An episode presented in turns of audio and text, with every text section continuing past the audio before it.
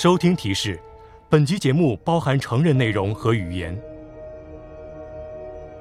想象一下，你的背疼了好几个月，甚至好几年，没有人能告诉你出了什么问题。你受到背疼煎熬，一天复一天，你觉得自己的人生已经失控，可是找不到解救方法。然后，你去了找医生。这是奇迹，我只能这么说。邓慈琪医生是个伟人，我觉得对任何人来说，他都是最好的医生。你相信他？如果你像我一样身体出了问题，听我说，给他打个电话，他可以把你治好。我们见医生的时候，也是我们最脆弱的时候。我们相信那个站在手术台边上拿着手术刀的人。我们相信医院，相信医疗制度。别忘了，想知道更多有关今天节目中出现过的任何一位名医的资讯，就去我们的网站凯蒂斯。网站的名称是是 bestdocnetwork.com。对，就是这个网站。接下来要介绍。病人看起来都对克里斯托弗·邓茨奇医生赞不绝口，在 Health Grades 和自己的 Facebook 专业里，他都得到很高的评价。他自称是德克萨斯州最好的脊柱外科医生，他能够把你治好。于是你答应做手术。好了，请你从十开始倒数。十、九、八、七。当你醒来时，身体痛得不得了，而围在你身边那些人脸色都很凝重。你在想：天哪，他对我做了什么？原来这位邓慈琪医生还有另一个故事，你从来没看过，也无法看到。你现在还没发觉，从今以后你再也没法走路。然而，你算是比较幸运的了。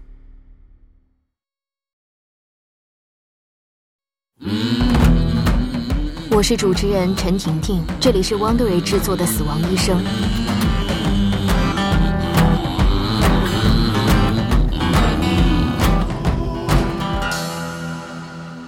第一集，达拉斯三日。我在达拉斯居住和工作了超过二十年，是个医学记者。虽然现在我主要为全国性杂志写文章，但我曾经在达拉斯晨报工作，走访过达拉斯市内不少医院。这里有很多医院。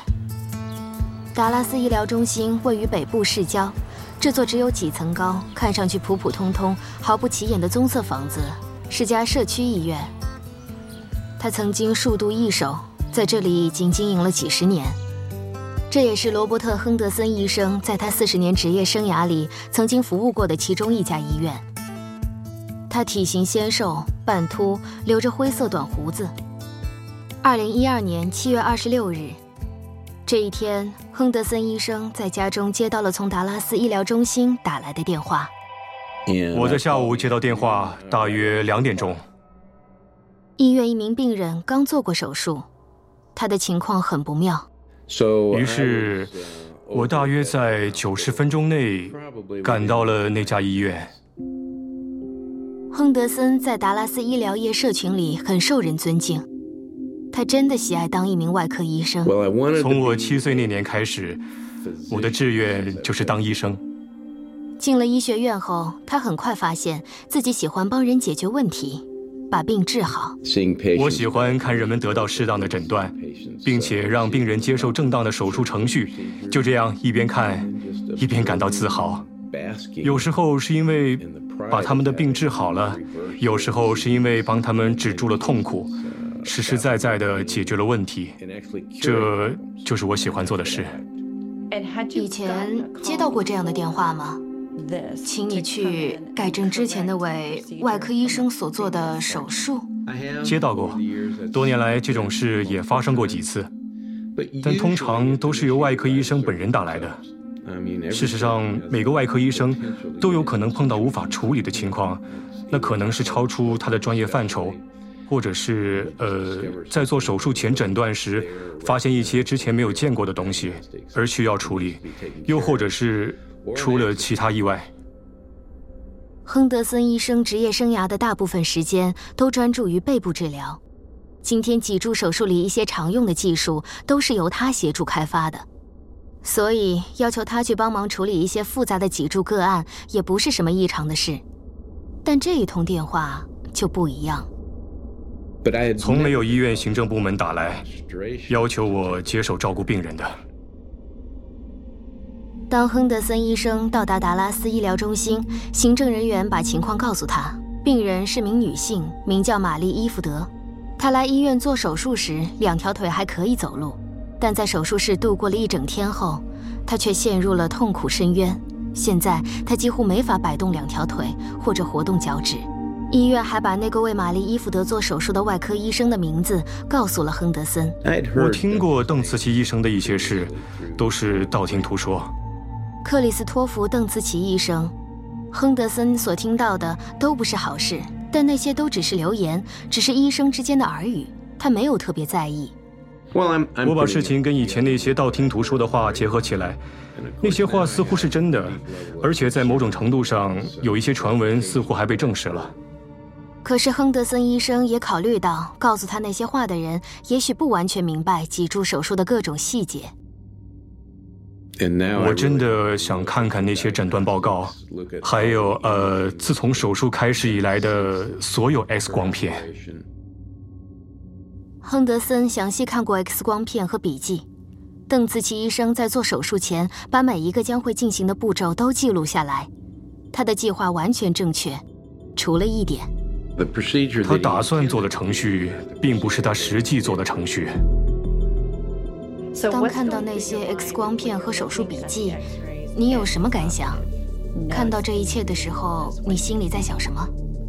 我觉得就像发生了一场闹剧，因为他本来计划在手术中要做的那些程序，结果在实际手术中一个都没有做。饱受病痛折磨的玛丽伊福德，只是那天在达拉斯医疗中心发生的悲剧之一。亨德森医生发现。另一个在前一天接受邓慈琪医生手术的女病人，她的情况也是非常严重。情况严重到，在邓慈琪安排替玛丽伊福德做手术的当天，她被送进了重症监护病房。当前一天接受过他手术的病人正在死亡边缘急需照顾的时候，他却替另一个病人做手术。他是医院里唯一的神经外科医生。但完全弃他于不顾。那个在重症监护病房的女病人名叫弗罗拉·布朗。弗罗拉今年六十四岁，她跟丈夫乔在高中的时候认识和相爱。乔已经退休，弗罗拉也在准备退休。她曾经做过一次颈部手术，大约在几年前。医生在她体内植入了几块钛金属板，但现在她的颈部和左边肩头都很痛。她希望在跟丈夫迁到特科索马湖的新居前，先把病痛治好。邓茨基医生本来要从她的脊柱拿掉一节椎间盘，再植入物件，把两根椎骨绑在一起。他在二零一二年七月二十四日早上开始做手术，那天是星期二。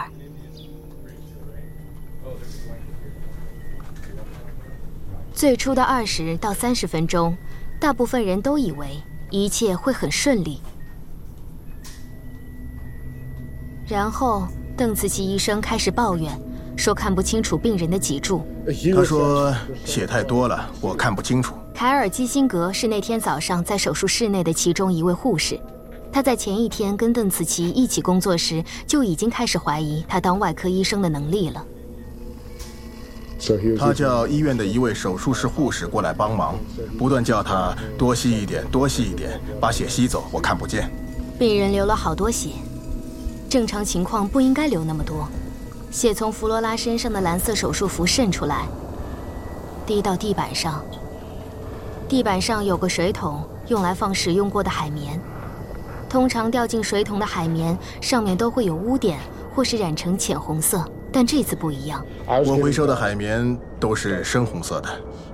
那些海绵全部都吸满了血。手术做了很长时间，比正常的长得多。手术做完后，弗罗拉出现大量失血。虽然在复苏室内，他说他感觉还好，还要了冰块。那天晚上，乔带了儿子和孙女来看他。乔很担心，他的太太看起来有点不对劲。他后来形容他为烦躁不安。第二天早上五点半，乔再回来时，弗罗拉的状况恶化了，她的身体在抽搐。乔立刻冲去前台叫护士帮忙。半小时后，弗罗拉·布朗失去知觉。当凯尔基辛格回来上班时，另一个护士跟我说：“你昨天那个病人，你听到他发生什么事吗？”于是基辛格问邓茨奇医生有没有去看过他。我问他：“你有没有通知医生？”他只是说联络不到他，情况令人担心。事实上，没有人知道邓茨奇医生在哪里。他原定在当天早上要做另一个手术，病人就是玛丽伊夫德。手术本来原定当天上午七点开始，但他没有准时出现。最后，他在七点四十五分的时候到达医院。当他到达时，基辛格告诉他关于弗罗拉·布朗的事。邓紫棋医生蓬头垢面，胡子看上去两天没刮，他的瞳孔收缩，眼睛也不眨一下。于是基辛格去问手术室护士：“我问丹尼说，是我看错吗？他看起来很不对劲。”不对劲还不止这些，邓紫棋的手术衣背面穿了一个硬币般大小的洞，洞在臀部的位置。他没有穿内衣，所以这个洞真的非常显眼，明白吗？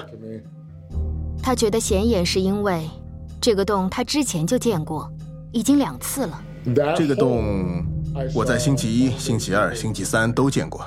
这只能说明一件事：邓紫棋医生已经三天没换衣服了。基辛格觉得难以置信，这真的很令人担心。特别是骨科和脊柱外科医生对吴军的要求相当高。前一个病人进了重症监护病房，假如邓茨奇医生把玛丽伊福德的手术延后，先照顾弗罗拉的话，没有人会觉得意外。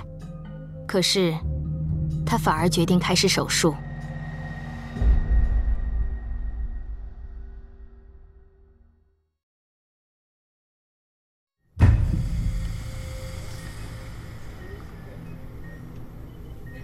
当亨德森医生到达医院时，他形容邓茨奇医生为玛丽伊夫德所做的手术为彻底的暴行。究竟发生了什么事？从一开始，邓茨奇就显得心不在焉。手术开始了大约一小时，他跟护士凯尔基辛格说，打算为躺在重症监护病房的弗罗拉布朗进行一次开颅手术。开颅手术基本上就是在头骨上开一个洞，来释放大脑内的压力。基辛格告诉他这不可能，因为这家医院没有得到授权进行开颅手术，这里连合适的器材也没有。邓紫棋却提醒他，这里谁说了算？基本上，他的反应就是：你只是个护士，我才是医生，我知道自己在做什么，不管什么器材我都能用。而你去安排就行。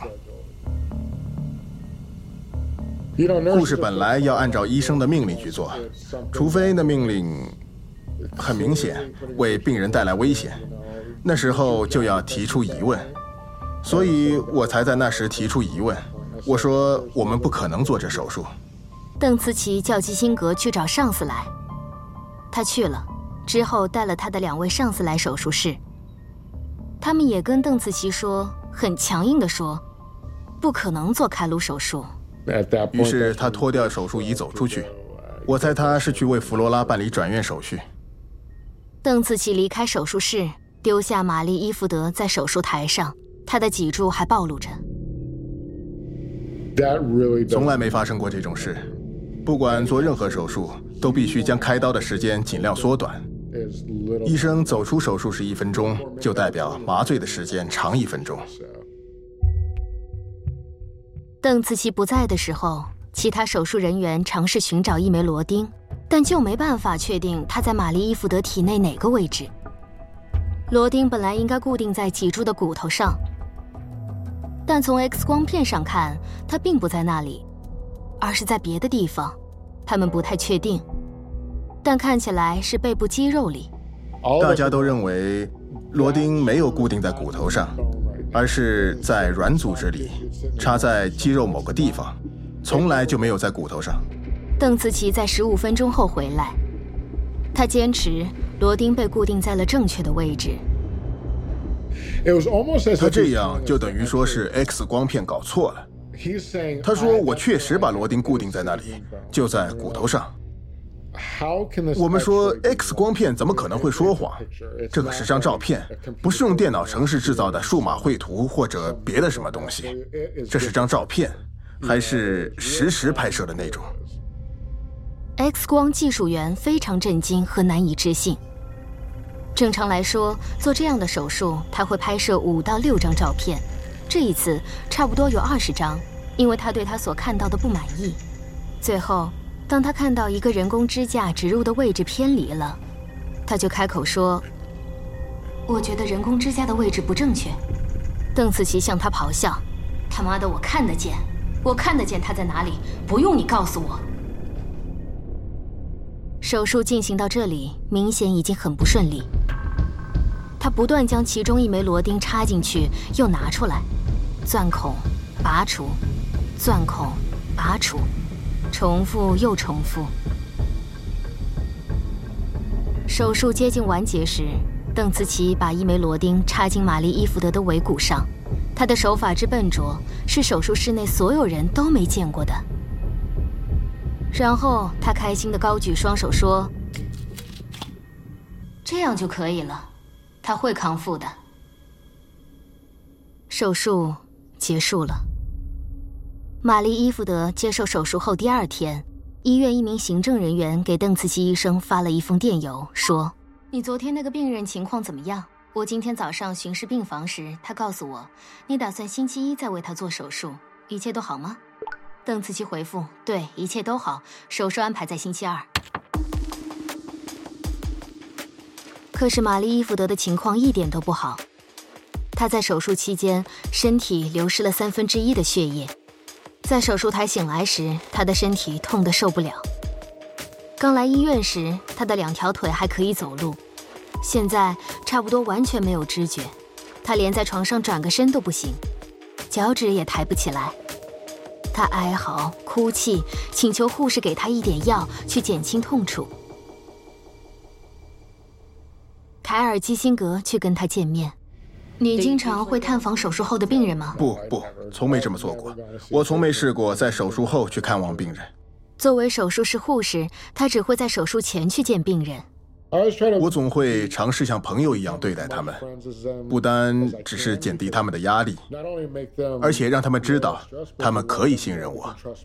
当他们睡着时，我会在旁边，确保不会有什么坏事发生。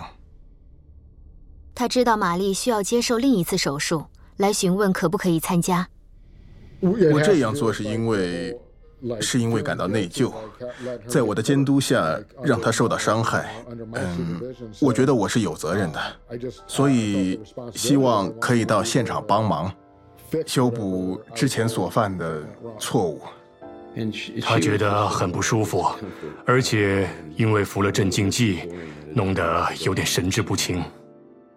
亨德森医生就是在这时候第一次跟他见面。他并没有生气或懊恼，反而是不明白、失望和抑郁。能够有另一个人来照顾他，他已经很感恩了。他说：“我以后再也不想见到邓慈琪医生了。”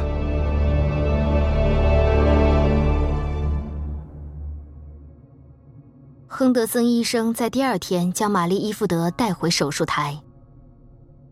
到这地步，他已经认定邓紫棋至少是一个不合格的外科医生，甚至更差。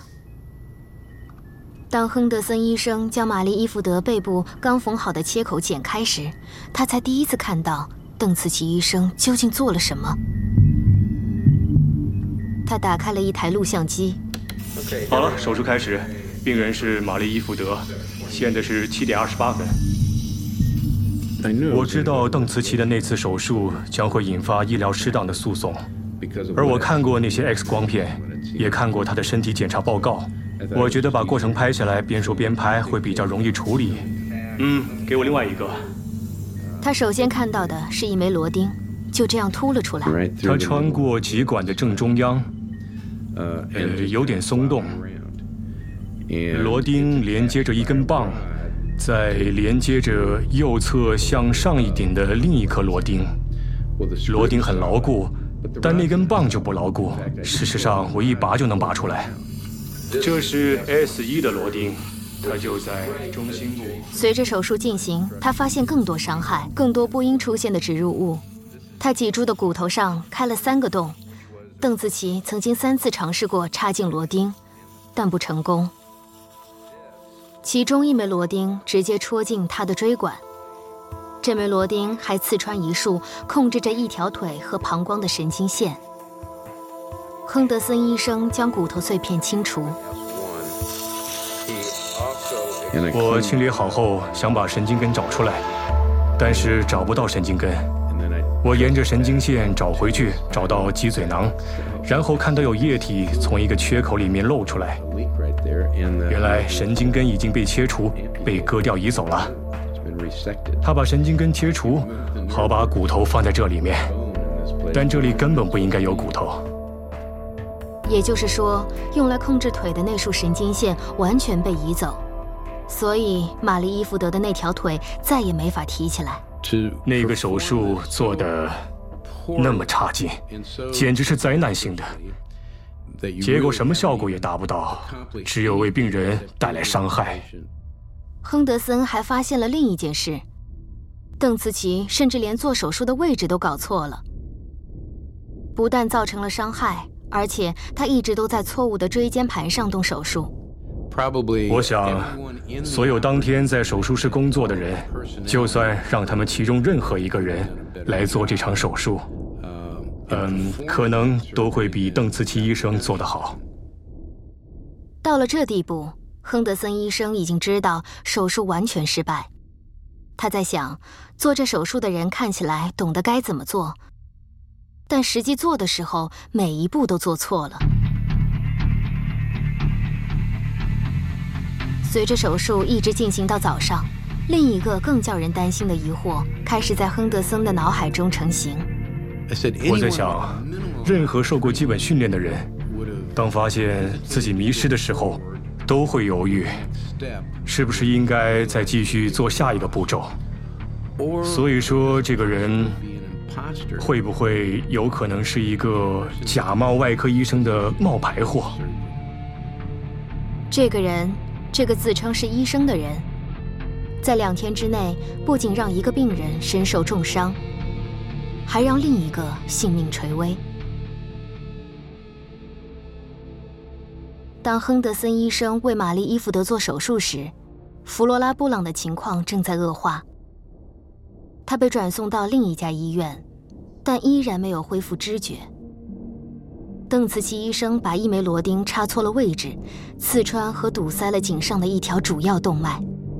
不久之后，她的大脑再也探测不到任何活动。几天后，在丈夫悲痛欲绝的哭声中，她的生命维持装置被关闭。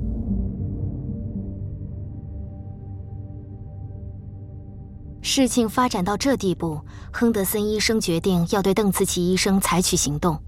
他说：“当医生的一个基本准则，首要就是不危害病人。再 引申出来，就是说，如果你有能力帮助人而不去帮，那样的话，呃，就等于在延长他们所受之害。”他平时很内向，不是那种爱管别人事情的人。他。怎么说呢？他喜欢保持距离，少说话，多做事，不爱纠缠。像这次这么的投入和尽力，有点让我惊讶。换句话说，在大家通常的印象里，罗伯特·亨德森不是一个会去声讨另一位医生的人。但现在他正准备这样做。他开始调查邓慈琪医生的背景。另一方面。达拉斯医疗中心的行政人员认为已有足够证据收回邓慈奇医生在该处的行医权，他不能再在那里行医。但故事没有就这样完结，因为没有方法能够阻止他从一家医院转到第二家医院，再转到第三家、第四家。要完全阻止一个医生再行医是件非常费时和难搞的事情，要请律师，还要花很多钱。医院有更容易的方法去处理问题医生，那就是让他消失。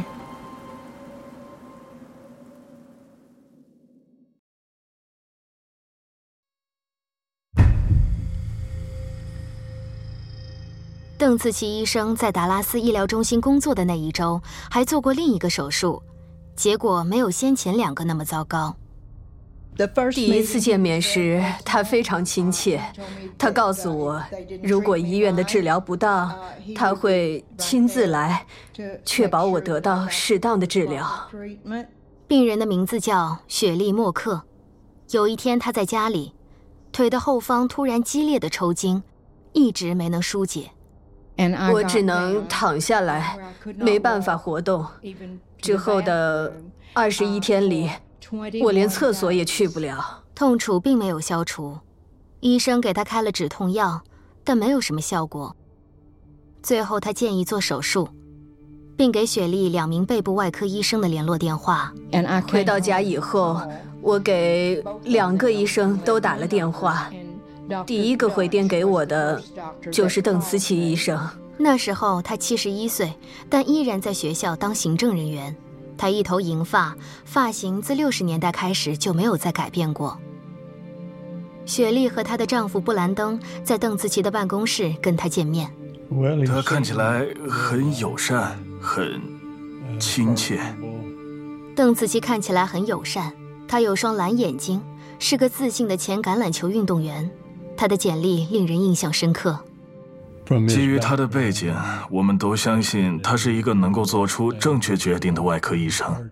邓慈琪跟我们说，他是西南部最好的微创外科医生，所以那时候我就在想，太好了，我们找对人了。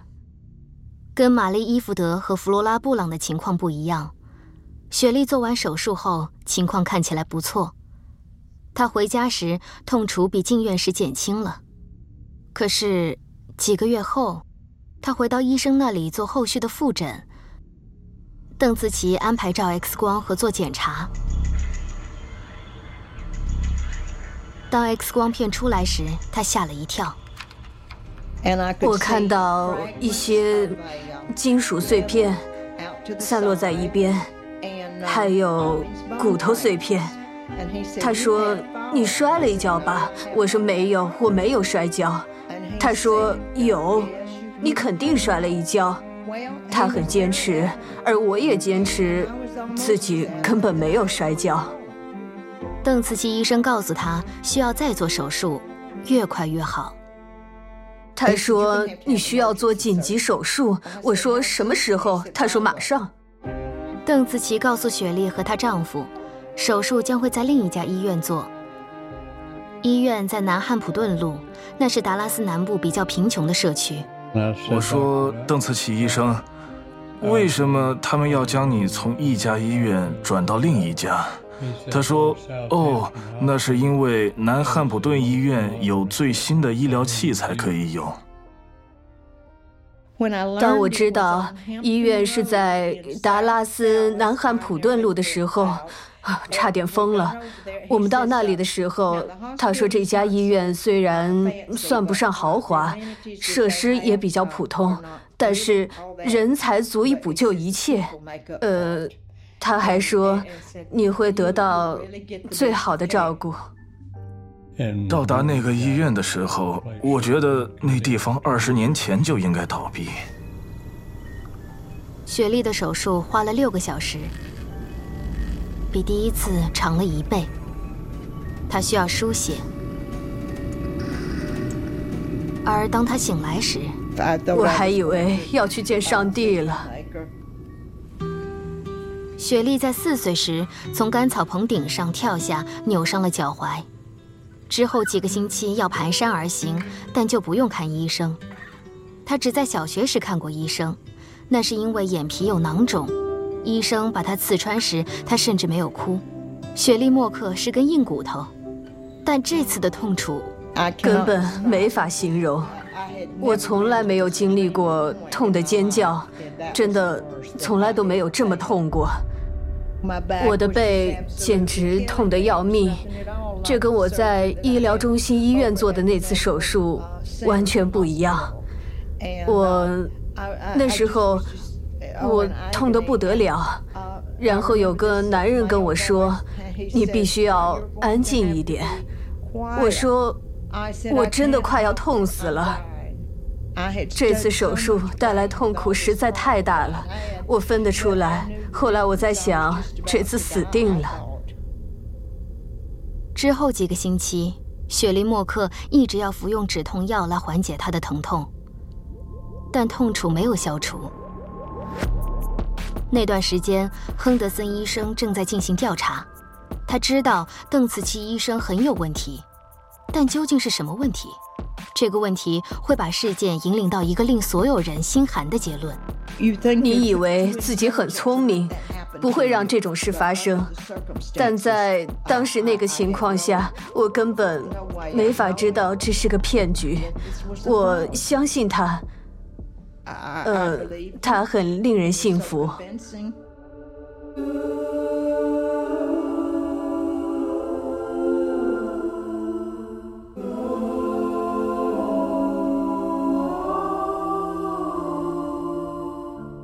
当我开始报道这个故事的时候，我就知道这是个我从没遇到过的个案。但当中最令我惊讶的，不只是克里斯托弗·邓茨奇。这是个关于医疗系统的故事，一个我们以性命相托的系统。如果他连邓紫棋的病人也救不了，那怎么能救我们？他要保护的究竟是谁？是什么？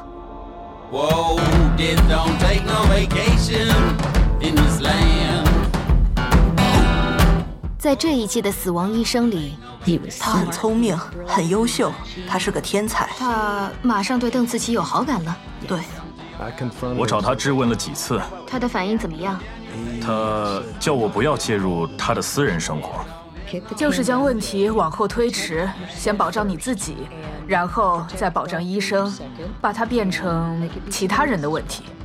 他们将他描绘的像死亡医生一样，你知道吗？他确实就是，他已经变成那样。可是不，我不认识什么死亡医生，我只认识克里斯·邓茨奇。本节目是汪队制作的六集迷你调查系列《死亡医生》的第一集。本节目讲述达拉斯的三十三名病人如何成为医疗制度缺陷下的牺牲品。如果你愿意帮我们推广，请给我们五星评价和推荐给你的朋友订阅。我们的节目可以在 Apple Podcasts、喜马拉雅 FM 或其他平台收听《死亡医生》，还可以在 Wondery.com 收听。如果你用智能手机收听，只需轻触或划过本播客的封面，就可以看到节目内容简介，包括一些你可能错过的细节。你还可以找到赞助商提供的优惠，请透过支持赞助商来支持我们，谢谢你。死亡医生是由劳拉·比尔撰文及采访，旁述陈婷婷，音响设计杰夫·斯密特，编剧顾问乔纳森·赫奇，联合制作人帕拉维科·塔马素，，Wondery 监制乔治·拉文德，马歇尔·莱维，赫南·洛佩茨。